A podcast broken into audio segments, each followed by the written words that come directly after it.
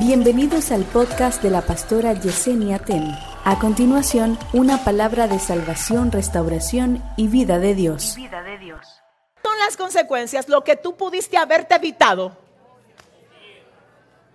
y decidiste no evitarte. Por ejemplo, ahora mismo tú puedes evitarte consecuencias de muchísimas cosas que el enemigo te está diciendo que haga. Yo siento al Espíritu de Dios aquí hoy. Se lo digo de verdad. Hay gente que el enemigo le está diciendo, es que eso no es nada, lo que sea. Es que mira, es que sí, ah, tú tienes que hacerlo. Es que sí, tu cuerpo lo quiere. Es que tú te lo mereces. Es que mira fulanito. Es que todo eso ahora, hoy, aquí hoy, hoy, hoy es el día de tú cancelar esas consecuencias. ¿Por qué? Para que en marzo o en abril tú no andes así Ay, ay, Espíritu Santo. No, es hoy. Es hoy. Entonces, ¿qué es lo que pasa? Que hay situaciones que es aquí que la tengo que disparar y desarmarla. Y decirle al enemigo, es que conmigo no. Es que si tú me hubiese agarrado con esto en otro tiempo, tal vez. Pero ahora, ahora no. Si le va a dar el aplauso al Señor. Ay, ay, ay. Ay, ay, ay. Entonces, Pérez, estamos en el lío, en el lío.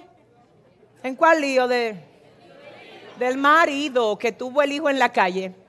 ¿Qué hago? ¿Se lo digo o no se lo digo a mi, a mi esposa? El problema es que un hijo es un hijo. No fue un pollito. No fue que tú fuiste al mercado y compraste un marranito. Es un hijo. Tiene corazón. Tiene una vida. Es un ser humano. Piensa en ti. Piensa en ti. Si hubiese sido tú en esa posición, tú hubiese querido que a ti te escondieran como un saquito. No, tú vas a tener que tener la misma valentía y te, te doy el consejo en humildad de que hables tú primero. Antes de que aparezca el hijo. Aquí hay gente que se está moviendo mucho y yo estoy preocupada. Entonces dile a tu vecino, Dios está aquí. Y el Espíritu Santo se mueve en este lugar. Es diferente. Entonces, ¿por qué el dolor de muchas mujeres no es solamente por la deslealtad y la traición? Nada más no es el problema. Es que tú nunca me lo dijiste. Y yo lo supe a través de otro que no fuiste tú. Es que sáname. Tú me heriste, pues entonces ayúdame a sanarme más rápido. Porque ¿cuántos años es que tiene ese niño? ¿Seis años? Wow. Y si estoy hablándole a alguien, si esto por coincidencia, allá en YouTube, YouTube, allá, para allá, para allá, en YouTube, de YouTube para allá, en Nicaragua, en El Salvador, en Guatemala, por allá. Si esto de alguna manera es para alguien, yo te recomiendo que tú busques ayuda.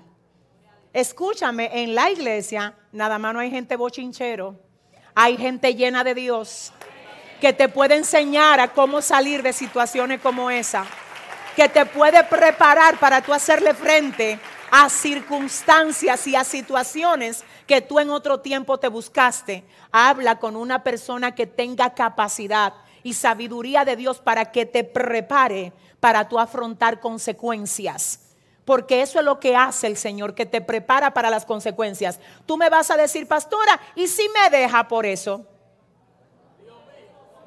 Ahora sí fue verdad. Dile a tu vecino, Dios mío. Mira lo que pasa, escucha esto, escucha esto. ¿Puedo decírtelo? Te conviene más decírselo. Y antes de tú decírselo, pedirle al Espíritu Santo de Dios que a ti te dé la sabiduría en esa boca. No justifiques pecado. No diga que, fue porque ella te descuidó o porque él te descuidó. Si va con, a ponerte como víctima, usted lo que va a hacer es que va a armar un lío peor. Hasta los bomberos lo van a tener que llamar. Ahí no se sabe lo que va a pasar. Te recomiendo que no vayas como víctima.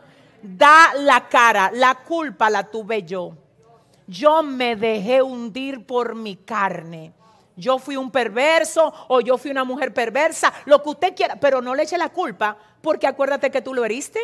Y encima de que lo heriste, lo traicionaste, también tiene la culpa. también tiene la culpa. Por eso es que hay gente que no se salvan de un problema.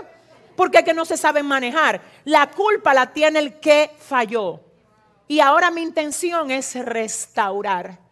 Te amo porque si no te hubiera amado, no estuviera contigo. Y estoy dispuesto a sanar, a tomar las medidas que haya que tomar. Quiero decirte yo la verdad. Porque no quiero que esto te sorprenda más adelante. Vamos a buscar la ayuda que tú quieras. Yo me aparté.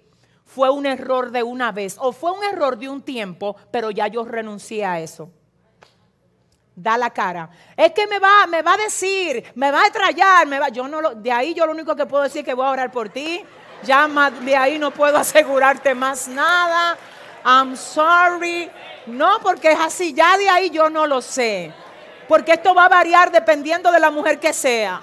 Hay mujeres guerreras que lo que hacen es que se meten con Dios y te dicen, esto no va a destruir mi casa. Si tú de verdad te quieres restaurar, vamos arriba, vamos arriba. Si es un hombre que se quiere levantar, no, guerrera, ¿qué pasa? Mira, te voy a decir algo. Yo he visto matrimonios que son atacados. Que si el enemigo, mire, se metió, pero el hombre o la mujer que haya caído dice, espérate, que vamos a levantarnos, se hace más fuerte que lo que era antes de que el pecado les atacara.